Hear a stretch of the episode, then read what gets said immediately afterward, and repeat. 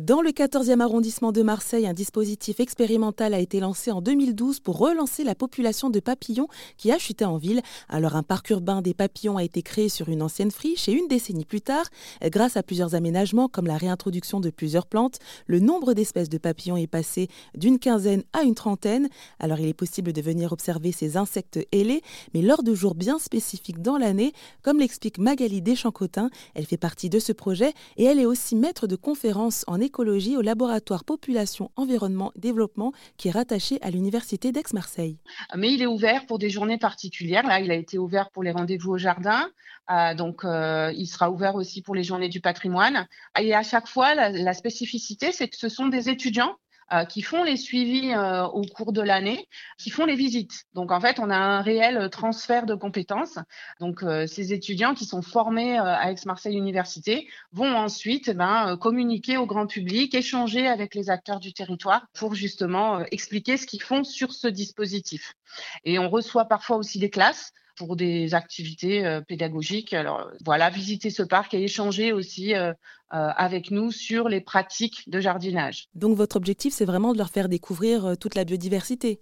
Alors oui, alors c'est oui, ça en fait partie. Alors notre objectif, c'est vraiment de faire découvrir euh, donc ces papillons finalement. alors on a souvent connaissance des papillons exotiques qui, qui, ont des grandes couleurs, qui sont assez grands, mais on a toute une faune très intéressante aussi ben, en Méditerranée, en France. Donc on fait découvrir ces espèces qu'on peut rencontrer finalement euh, euh, localement, dans son jardin, dans les espaces naturels. Donc c'est oui, c'est un, c'est une façon de, les faire connaître. C'est une façon aussi de, faire comprendre que ben, en jardinant, euh, peut-être euh, en laissant pousser des spontanés, ben, on va favoriser ces espèces de papillons, en jardinant différemment, euh, voilà, en laissant euh, fleurir nos plantes dans nos jardins, ben, on favorise, en tondant pas forcément la pelouse tout le temps, très très court. voilà, donc c'est un moyen pédagogique d'expliquer aux gens. Et en particulier, on fait aussi d'autres types de formations. on fait des formations aux gestionnaires d'espaces verts. Donc, on, ne, forme pas que le grand public, mais on forme aussi les gestionnaires des espaces verts. Alors, quand vous dites euh, des gestionnaires d'espaces verts, ça veut dire quoi? Eh ben, des agents techniques des parcs et jardins. Donc on fait, euh, on a, on a fait des formations aux agents techniques euh, des espaces verts de la ville de Marseille et aussi de la ville d'Aix puisque Aix-en-Provence a eu, euh, enfin, l'année dernière, a dupliqué ce dispositif du parc urbain des papillons euh, dans un petit espace du parc Christine Bernard. Euh, donc, on fait aussi des accompagnements de collectivités territoriales pour justement mettre en place ces dispositifs.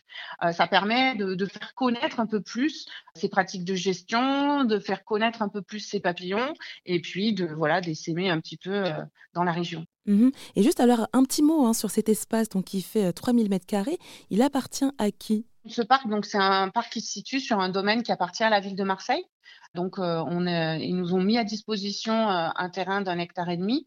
Et pour travailler, je dirais, pour aménager ce parc, on le jardine avec le lycée d'aménagement des Calanques. Donc ça, ce sont nos bras euh, qui viennent jardiner euh, euh, dans cet espace. Et puis, en échange, en fait, on les forme aussi, eux, sur leur pratique de jardinage. On leur explique l'impact sur les papillons.